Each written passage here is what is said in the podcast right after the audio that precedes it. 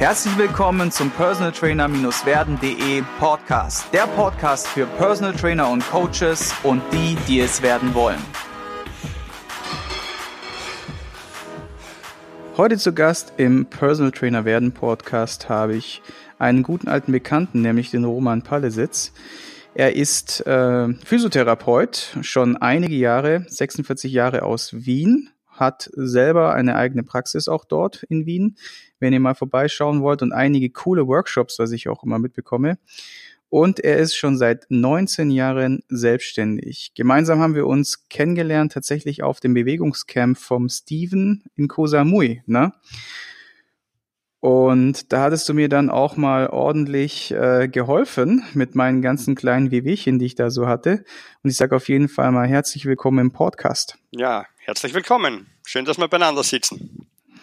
Genau, und wir haben auch zwei richtig coole Themen mitgebracht, nämlich in Folge 1 dreht sich alles um, beziehungsweise vier Dinge, die du noch nicht über Rückenschmerzen oder Rückentraining weißt.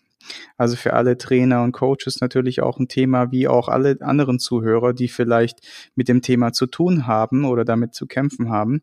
Und in Folge zwei kümmern wir uns um den Nachbar in der Not und wie kann das dein Coaching verbessern? Also zwei spannende Folgen und wie immer geht es los mit der Frage, wie bist du denn in die ganze Kiste reingerutscht als Coach oder als Physiotherapeut? Wie war so ein bisschen dein Werdegang? Vielleicht erzählst du mal. Ja, gerne. Naja, das war eine recht witzige Geschichte. Also ich war ja, ich bin ja gelernter Schreibmaschinenmechaniker. Also falls die Leute, die schon älter sind im Semester, die wissen noch, was Schreibmaschinen sind. die Neuen wissen ja das gar nicht mehr. Die kennen nur Handy und, und Computer. Und natürlich hat das ein Ablaufdatum gehabt und bin dann halt einvernehmlich mit der Firma auseinandergegangen, weil Computer und äh, Kopierer wollte ich nicht reparieren. War aber immer schon sportlich interessiert und auch äh, Leistungssportler, Radrennen bin ich gefahren. Und dann wäre ich eigentlich, weil mich Medizin interessiert hat, äh, Krankenpfleger worden und durch äh, Gespräch auf der Straße von einem Freund, der gesagt, hörst, du bist von einer Art eigentlich Physiotherapeut. Sage ich, pff, keine Ahnung, ich habe noch nie einen braucht, was macht er? Der hat mir das skizziert, was ein Physio macht. Ich bin dann mit, ähm, mit dem, mit dem Geld in der Hose, wo ich eigentlich ein All-Around the World Ticket kaufen wollte, weil ich ähm, ein Jahr Zeit gehabt hätte, bis die Ausbildung beginnt zum Krankenpfleger bin mhm. ich dann nicht ins Reisebüro gegangen, sondern auf die Volkshochschule in Wien. Da kann man am zweiten Bildungsweg Matura oder Studienberechtigungsprüfung nachmachen. Und in meinem Glück hat einen Tag danach das Semester angefangen für Studienberechtigungsprüfung Medizin. Und da war ich dann damals der Erste, der das in einem halben Jahr durchdrückt hat, weil das normalerweise äh, ein Jahr dauert. Ja, mhm. und dann habe ich halt die Studienberechtigungsprüfung gemacht, die Aufnahmeprüfung äh, beim ersten Mal bestanden, was nicht so leicht ist, äh, weil mittlerweile knappe 2000 Bewerbungen auf 150 Plätze in Wien sind. Mhm. Ähm, habe dann die Ausbildung gemacht, war im ersten Jahr in einem Reha-Zentrum in Oberösterreich, im zweiten Jahr auf der Intensivstation, zum Glück als Therapeut und nicht als Patient. Mhm. Und dann drei Jahre in einer Integrationsschule mit Körperbehinderung behinderten Kindern, wo ich dann auch angefangen habe, freiberuflich zu arbeiten und wo ich dann reingerutscht bin ins Badminton-Nationalteam von Österreich als Physiotherapeut. Und da hat dann die Betreuung der Profisportler begonnen. Ich habe dann selber mhm. Badminton gespielt. Ähm, nach den drei Jahren war ich dann nur mehr selbstständig, also mit der eigenen Ordination und die betreibe ich halt jetzt schon seit 13 Jahren, wobei drei Jahre jetzt am, am neuen Platz, am Mexiko-Platz. Und ja, und, und jetzt bin ich eben äh, 20 Jahre Physiotherapeut, 19 Jahre selbstständig, 13 Jahre mit komplett eigener Ordination, habe mir so meine, meine Sachen zurechtgelegt, wie ich gerne arbeite. Das ist eben ganz viel über die aktive Geschichte, habe mir sehr abgewandt den ganz normalen physiotherapeutischen Ablauf, weil von dem relativ nicht so viel halte, um es neutral zu sagen. Mhm. Und möchte eher so Turne bis zur Urne, ist so einer meiner Sprüche, aber den Leuten aktive Sachen mitgeben. Natürlich mache ich auch manuelle Geschichten und Tapen und alles, was dazugehört, aber nur dann, wenn ich mit der aktiven, mit dem aktiven Fahrplan nicht so zurechtkomme, wie ich mir das vorstelle. Und mhm. ich kann sagen, das funktioniert recht gut. Ich habe drei angestellte Physiotherapeuten, ähm, das heißt, wir haben, sind vom, vom Wirtschaftlichen gut abgedeckt. Das schafft man nicht so leicht, weil ähm, man muss ja rechnen, die meisten gehen zum Physiotherapeuten, um sich betun zu lassen. Also mhm. ein bisschen halt eine manuelle Therapie, dann ein, zwei Übungen und fertig. Und bei uns müssen die, die Patienten selber hakeln.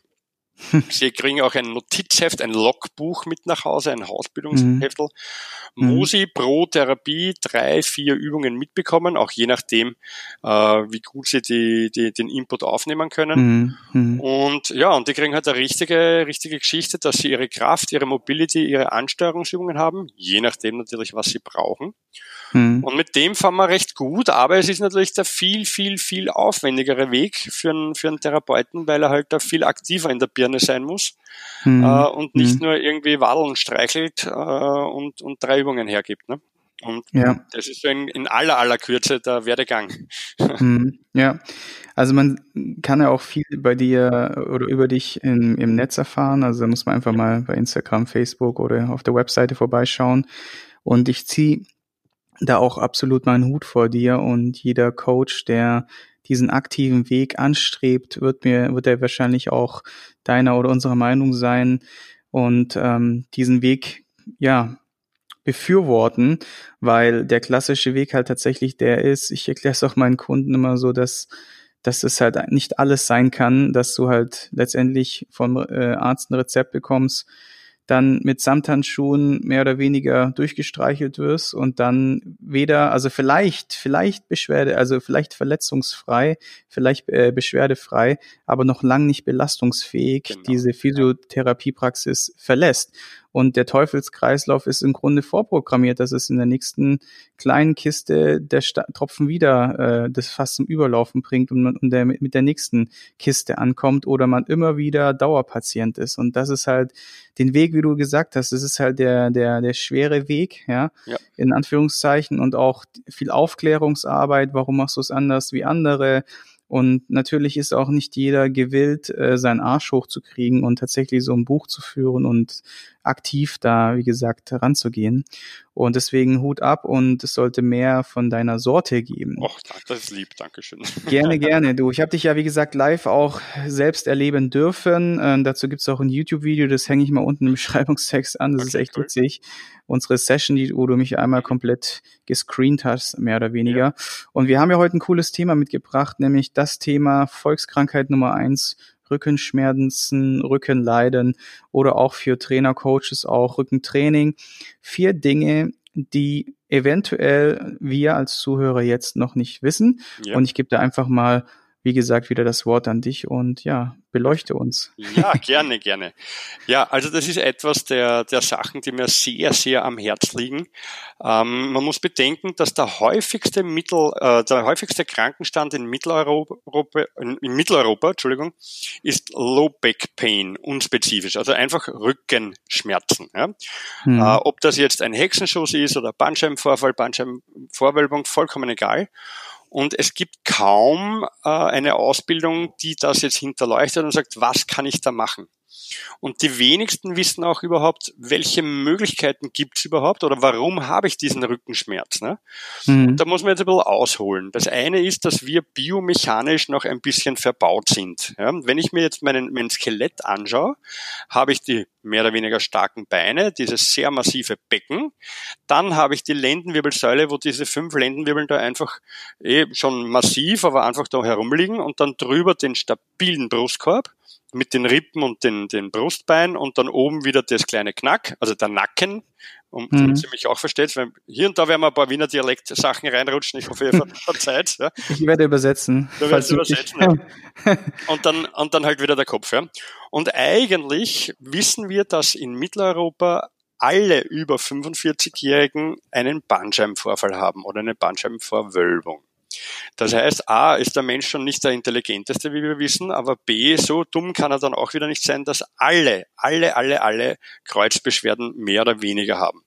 Und es braucht niemand glauben, in die Kiste zu hupfen, ohne dass seine passiven Strukturen abgenutzt worden sind. So, und jetzt gibt's die Geschichte, warum habe ich jetzt Rückenschmerzen? Eines, ganz klassisch, kennt man, der Bandscheibenvorfall oder die Vorwölbung oder der Sequester. Das heißt, wenn der Kern von der Bandscheibe austritt, dann ist das die Vorwölbung. Wenn das richtig vorfällt, wie der Name schon sagt, der Bandscheibenvorfall. Und wenn das dann abreißt, das heißt, dass ein, ein Teil im, im, im, Gewebe herumschwirrt, dann nennt man das Sequester. Ähm, das drückt dann am Nerv, am äh, Ischiasnerv und dann habe ich halt meine Schmerzen. Ja. Mhm. Würde der Bandscheibenvorfall nicht auf den Nerv drücken, hätte ich auch gar keine Schmerzen und wüsste gar nicht, dass ich einen Bandscheibenvorfall habe. Das heißt, es gibt auch Bandscheibenvorfälle ohne Symptome. Das ist Grund Nummer eins, warum ich Rückenschmerzen haben kann. Grund Nummer zwei ist, das ist sehr häufig, vor allem im fortgeschrittenen Alter, so wie bei dir, Sigi, dass man schon, also. dass man schon äh, ein wenig dehydriert. Das heißt, die Höhe der Bandscheibe, dass die an Flüssigkeit verliert und der Wirbelkanal, wo die Wurzel des Nerves rauskommt, die Radix, wer schon davon gehört hat, äh, dass die Radix eingeklemmt wird durch den Wurzelkanal. Das muss man aber schon sagen, da brennt schon ein wenig der Hut, weil dieser Wurzelkanal dreimal so groß ist, wie er sein müsste, damit die Radix genug Platz hat, damit die Wurzel genug Platz hat. Ist jetzt die, die Bandscheibe aber so dehydriert, dass das schon immer enger wird, kann es sein, dass dieses Neuroforamen, wie es heißt, einfach den Platz eng macht und aufgrund dessen der Druck am Ischiasnerv ist, zum Beispiel. Mhm. Das ist der zweite Grund, warum ich Schmerzen haben kann. Der dritte werden viele kennen, ist der sogenannte Hexenschuss oder Lumbago, ähm, wo der Muskel im Rücken zugeht, der rechteckige Lendenwirbelsäulenmuskel, der Quadratus lumborum, der ja ganz prominent da drinnen verspannt ist und sich aufspannt zwischen Beckenkamm, die Querfortsätze von der Lendenwirbelsäule, die mhm. fliegenden Rippen und den, und ein bisschen in den Transversus Abdominis reinzieht. Und der ist einfach überall dabei. Und wenn mhm. der einen Spasmus bekommt, wenn der einen Krampf bekommt, der sich nicht mehr löst, dann tut das genauso weh, wie hätte ich einen akuten Bandscheibenvorfall. Mhm. Ein richtiger, ein richtiger Hexenschuss, da bist du im Spital und musst schauen, dass du mit Schmerz Infusionen wieder zurück zum Leben kommst. Mhm. Und die drei Sachen, die kennt man manchmal, nicht alle, aber nicht so genau. Äh, aber das vierte ist, dass die wenigsten wissen, jetzt kann sich jeder seinen kleinen Finger anschauen. Bitte den kleinen Finger nehmen, nicht verwechseln. So dick ist unser Ischiasnerv, der durch die Gesäßbacke zieht, durch die Hamstrings durch, die hinteren Oberschenkel und sich dann beim Wadenbein teilt. Mhm. Der vordere Teil, der geht beim Schienbeindeckelmuskel nach unten, ist ein Hautnerv und dann der hintere Teil geht rund um den Knöchel bis zur kleinen Zehe. Und das ist der Verlauf von Ischiasnerv. Und am Anfang, wenn er durchs Gesäß durchzieht und Hamstrings, ist er so stark wie der kleine Finger. Und wenn der sich jetzt entzündet, aufgrund der drei vorher genannten Punkte, dann kann der anschwellen. Und zwar, und jetzt hält sich an, bis aufs Dreifache. Ihr könntet euch jetzt drei kleine Finger anschauen, die meisten haben aber nur zwei. Jetzt nehmen wir den Ringfinger noch dazu. So, und jetzt habe ich da so eine riesengroße Blutwurst, wie es ihr sagt. Wir sagen Blunzen dazu. Mhm. Und die ist natürlich raumfordernd und drückt dann überall dagegen bei der Wurzel, da ist es zwar noch nicht so dick, aber da ist schon angeschwollen. Dann natürlich, wenn es dann schon, wenn die Struktur schon Ischias heißt, weil vorher ist es ja die Radix, die Radix, die Wurzel, und dann gleitet die eben im Verlauf beim Piriformis und beim Gluteus durch. Und wenn ich jetzt da sage, das Piriformis-Syndrom hat vielleicht der eine oder andere schon gehört, mhm. das ist ja wieder ein ganzes Buch darüber geschrieben worden und das ist die Heilung von allen, was natürlich nicht so ist. Mhm. Ähm, wo es ist, dass alles, alles, alles ist Piriformis, so leicht ist es wieder auch nicht. Piriformis und Ischias sind direkte Nachbarn ja, und die liegen aufeinander auf. Und wenn jetzt der Ischias angeschwollen ist bis aufs Dreifache, dann drückt er mir den Piriformis ein bisschen auf die Seite, der verspannt sich, kriegt einen Hartspan ja, mhm. und drückt wieder dagegen und die zwei kämpfen dann miteinander. Mhm. Und das ist in, eigentlich in kleinen Worten, in kurzen Worten, das Piriformis-Syndrom. Witzig, der Piriformis, der birnenförmige Muskel, der liegt ja genau horizontal in der Gesäßbacke drinnen. Mhm. Weiß nicht, warum der birnenförmig heißt, der ist ja gar nicht birnenförmig, der ist mehr länglich. Mhm. Uh, und den kann man mit so lustigen Übungen mit dem Pigeon Stretch zum Beispiel uh, ähm, attackieren und denen. Aber das ist so der vierte Hauptgrund, warum man Rückenschmerzen hat. Es gibt natürlich verschiedene andere, die Facettengelenke können sich auch noch entzünden, aber das ist eher ein bisschen exquisit, das gibt's nicht so oft. Aber diese vier Dinge, die geben sich dann natürlich, je länger das Problem anhält, die Hand. Ja, kurze Rückfrage nochmal kurz ja. wegen diesen äh, Stretch. Wie hieß der jetzt noch gleich, dass ich der den mitschreiben kann? Stretch, Pigeon, die Taube, der Taubenstretch. Buchstabier mal bitte. Paula, Ida, Gustav, Emil, Piguet, Otto und Nordpol. Pigeon, die Taube auf, auf, Englisch. Okay, okay, ja, genau. gut. Ich äh, würde Folgendes machen für die Zuhörer, weil sowas kann man schlecht äh, beschreiben. Man kann es beschreiben. Nur ich denke, wir machen einfach mal ein Tutorial und packen das als Video ja, unten dran. Genau. Mhm. Dann können sich die Leute das anschauen. Yes, ah, das gerade notiert. Okay. Mhm, genau.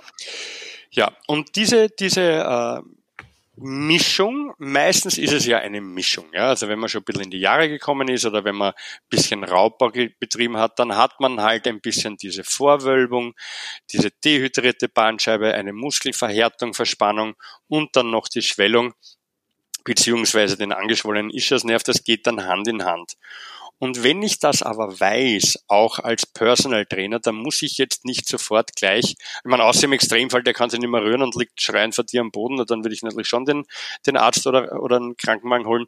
Aber wenn ich schon weiß, es hat wer Probleme mit, mit dem Rücken oder eben Low Back Pain, dann ist meine Empfehlung als Physiotherapeut, dass man nicht gleich unbedingt auf Maximalkraft oder Hypertrophie trainiert, sondern eben auf dieses Neuroflossing geht, auf dieses Nervenmobilisieren. Und da gibt es einige, äh, können wir auch wieder in einem Tutorial zusammenfassen, dass man die leichtesten Übungen, die auch der Personal Trainer ohne irgendein großes Damm-Damm umsetzen kann, weil mit denen habe ich die meisten Erfolge, um einmal überhaupt wieder einen Schritt weiter zu kommen, dass der ein bisschen schmerzfreier wird. Äh, man muss ja rechnen, wenn man die ganze Zeit Rückenschmerzen hat, das geht ja irgendwann auf die Psyche. Man wird ja ganz, ganz wucki im Kopf. Man kann sich nicht mehr gescheit bewegen, man kann sich nicht äh, äh, konzentrieren, man kann den Hobbys nicht mehr nachgehen, geschweige denn trainieren. Ja. ja. Und das heißt, die sind ja auch psychisch schon in einer Ausnahmesituation, wenn es lang genug dauert. Und da ist schon gut, wenn man mal Hoffnung geben kann und einmal einen richtigen Ansatz findet. Absolut, ja, ja. ja. ja. Okay, also dann können wir festhalten jetzt nochmal kurz. Wir haben hier die vier großen Kernthemen, in, wo, wo es herkommen kann. Ja. Und wir haben jetzt schon zwei äh, Möglichkeiten, die wir als Video ja. mal zusammengefasst in eine Serie bringen mhm. und den Zuhörern zur Verfügung stellen. Ja. Würdest du jetzt noch das Ganze so ein bisschen weiter aus, äh, also wie ist da so ein bisschen vielleicht deine Vorgehensweise, ja. wenn du jetzt als Coach, es kommt jemand mit akuten Themen zu dir, mhm. was kannst du jetzt zum Beispiel einem jetzt Coach oder werdenden Coach mitgeben, wie man da am besten vor sich geht? Gibt es da so eine Art, ja, Anamnese oder Schritt-für-Schritt-Anleitung oder sowas in der Richtung, dass man mal so grobe Eckpfeiler hat, wie man, wie man da vorgeht? Ja, natürlich. Also prinzipiell, ich habe mein, mein Schema, das ist eine ganze Ausbildung gewesen in Oslo vom Gary Ward, das nennt sich Anatomie in Motion. Äh, das ist eins der besten Dinge, die ich je gelernt habe, aber das ist wie gesagt eine, eine Ausbildung, die eine Woche dauert. Aber das kann man natürlich abgeschwächter auch machen. Ja. Das heißt, für einen Personal Coach, damit sich der nicht wir sagen in Österreich in die Brennnesseln setzt, ja, äh, macht es Sinn, dass ich sage, okay, welches Ziel verfolgt jetzt mein Patient oder mein Klient? Ja?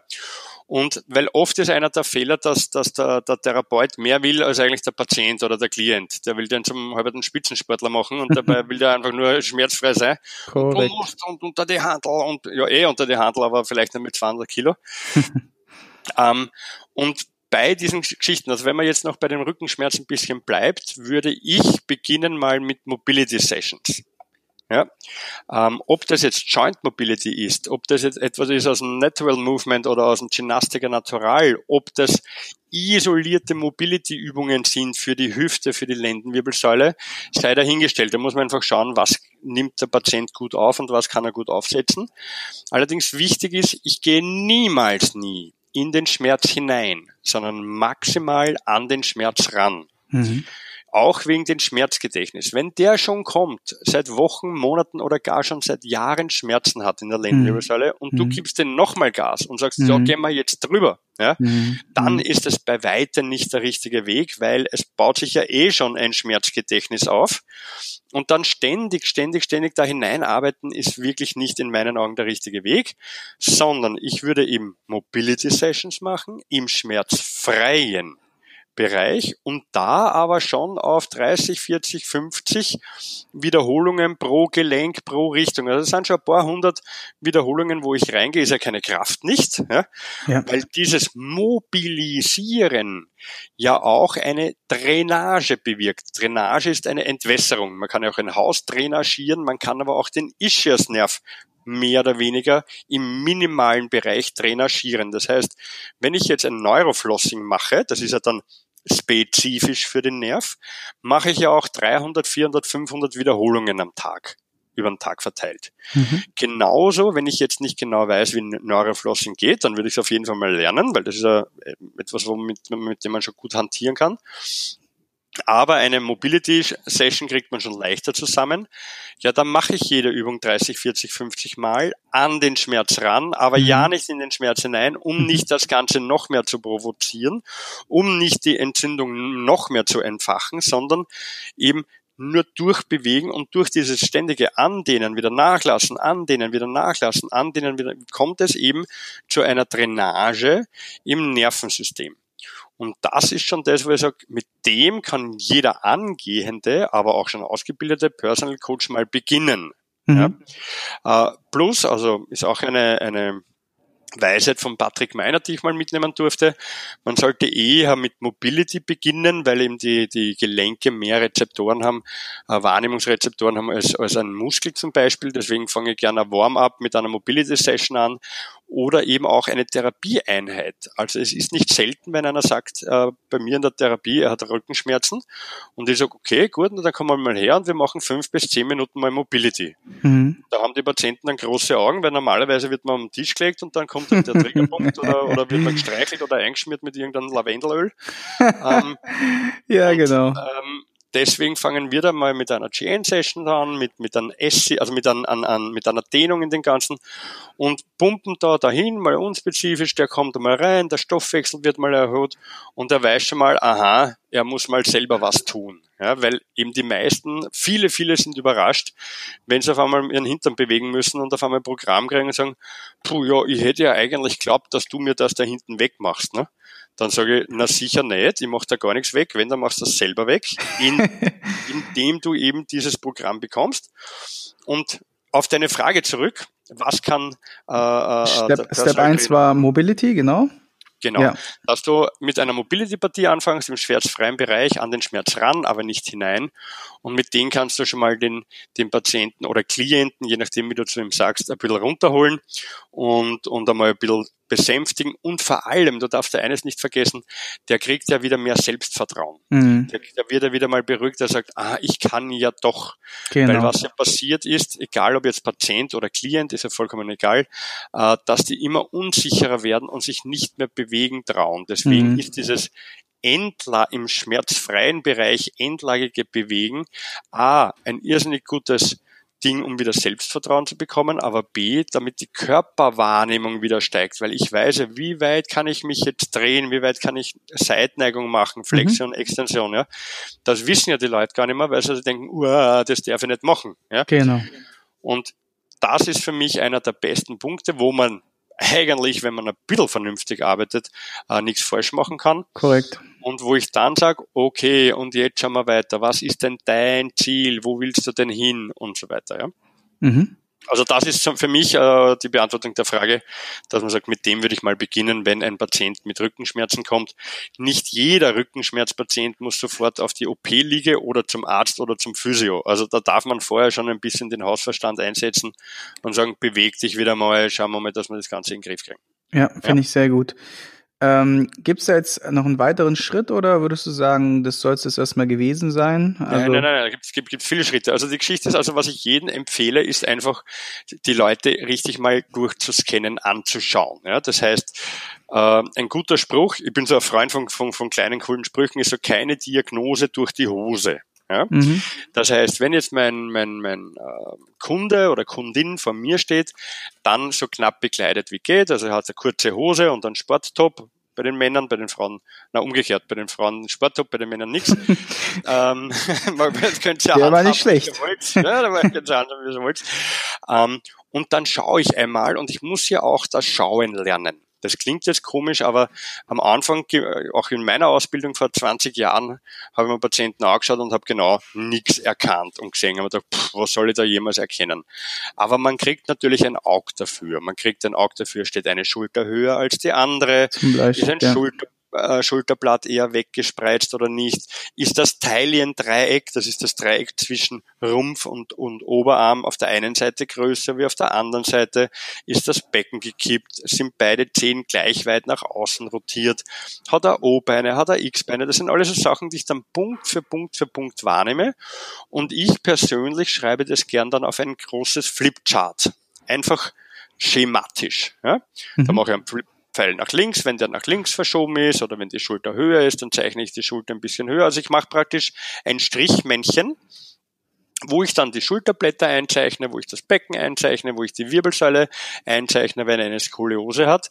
Und das lernt man einfach definitiv und ich befunde nur etwas, wenn ich es 100% sicher weiß. Wenn ich sage, na, ich glaube, die Schulter steht da höher, na, dann zeichne ich es nicht ein, weil, weil glauben tun wir nichts, wir tun beweisen und, und belegen. Ja? Genau. Und mit denen werde ich dann einfach besser. Das heißt, die Routine, die müsst ihr euch erarbeiten. Das wird euch nicht geschenkt. Ja, ja? also ich denke auch, dass es wichtig ist, und das einfach zu machen, ja. ja und, und so oft wie möglich, auch gerne mal mit, als Tipp jetzt, mal mit den Bekannten, also mit den Leuten, ja, ja. Freunden, Kumpels, Partnerin, Eltern, Freundin, Arbeitskollegen, genau, genau. einfach mal einmal durcharbeiten und da ja erstmal die ersten Erfahrungen sammeln. Da hat man ja auch ein bisschen mehr Zeit. Man steht nicht unter dem Druck, dass der jetzt gerade 100 Euro die Stunde zahlt und äh, jetzt irgendwie Ergebnisse haben möchte.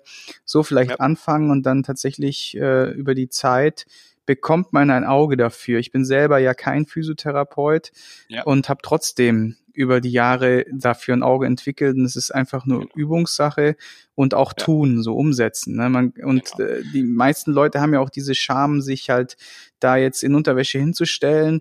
Nur müsst den Leuten halt einfach EVB, Einwandsvorbehandlung, so ein bisschen auch die Angst nehmen und sagen, hier hör zu, ja äh, wir machen das hier komplett, ohne dass jemand reingucken kann. Ähm, die Fotos, wenn ich die mache, dann mache ich die mit deinem Handy zum Beispiel, dann hast du sie auf deinem Handy, dann sind die da safe. Ja. Ich werde es an niemanden weiterleiten, ich werde auch nichts veröffentlichen oder so, ja, blablabla. Und dann sind die meisten im Grunde safe. Und dann sagst du halt, du, wir sehen alle nackt gleich aus oder halt, ne, solche Geschichten. Äh, da kann man halt schon viel äh, vorwegnehmen und dann ist die Hürde da nicht so groß für die Leute, sich ja. da screenen zu lassen. Und und das, oder wenn ich da nochmal einhaken darf, das ist wirklich was, was ich dann in weiterer Folge wirklich, wo ihr euch absetzen könnt in einen Großteil der Leute, weil viele wollen das einfach nicht lernen, aber die Geschichte ist, dass du dann unweigerlich Sachen übersiehst. Ja? Hm. Ähm, weil es gibt halt in der, mit der Trainingskleidung, die ist ja nur mehr Hauptsache, es ist schön und bunt, ja, gibt es halt Sachen, dass ich halt dann nicht mehr sehe, ob der eine Skoliose hat, ob das Teilendreieck verschoben ist, ähm, ob die Schulter viel zu weit vorne steht, weil der halt einfach irgendein äh, Kompressionsshirt anhat. Ja. Ähm, und dann kann ich mit dem jahrelang trainieren und ich wundere mich immer Tag für Tag, warum nichts weitergeht. Und in Wirklichkeit hätte ich das in der ersten Stunde schon sehen können. Ja. Und wie gesagt, also das ist einer, lernt zum Schauen und lernt zum Befunden in euren Rahmen. Ja. Ja. Und das ist, glaube ich, einer der größten Unterschiede, die, wo ihr euch dann wirklich abheben könnt von, von, von Mitbewerb, wie man so schön sagt. Sehr, sehr cool, ja. Also wenn wir da jetzt noch ähm, tiefer in die Materie einsteigen ja. wollen, Leute, dann schreibt gerne ähm, uns äh, über Instagram, Facebook oder auch per E-Mail eine ähm, Nachricht, ein, ob da, dass ihr da Interesse habt, dann könnte ich mit Roman auch nochmal eine weitere Folge zu dem Thema aufnehmen. Weil wir sind jetzt ein bisschen am Ende angekommen Und ja, jetzt steht natürlich die nächste Frage an. Was war dein größtes Learning, der größte Fehler, den du in deinen Jahren, über 19 Jahren äh, Selbstständigkeit jetzt gemacht hast? Und das werden wir natürlich in Folge zwei dann klären. Die Videos findet ihr alle unten im Beschreibungstext als Link. Alles rund um Roman findet ihr auch unten in den Links. Und ganz wichtig nochmal der Call to Action an euch Leute. Setzt euch jetzt hin, wenn du jetzt zum ersten Mal die Folge gehört hast oder den Podcast oder vielleicht auch schon öfters gehört hast, nimm dir 60 bis 90 Sekunden Zeit und schreib mal eine iTunes-Rezession. Falls du nicht bei iTunes bist, dann kannst du auch diese Folge einfach mal mit dem Teilen-Button bei den sozialen Netzwerken teilen oder einem Trainerkollegen schicken. Dann hilfst du auf jeden Fall, diese coolen Inhalte an andere weiterzugeben und ja, den kostenlosen Podcast sozusagen damit zu supporten. Ich sage vielen Dank, Roman, für die erste Runde und wir sehen uns gleich in Folge 2. Super. Tschüss, Davel. Ich hoffe, du konntest ein paar wertvolle Impulse für dich mitnehmen. Wenn du diesen Podcast informativ findest, dann abonniere ihn doch einfach für weitere spannende Folgen. Und vergiss nie, die wichtigsten drei Buchstaben im Leben sind T-U-N.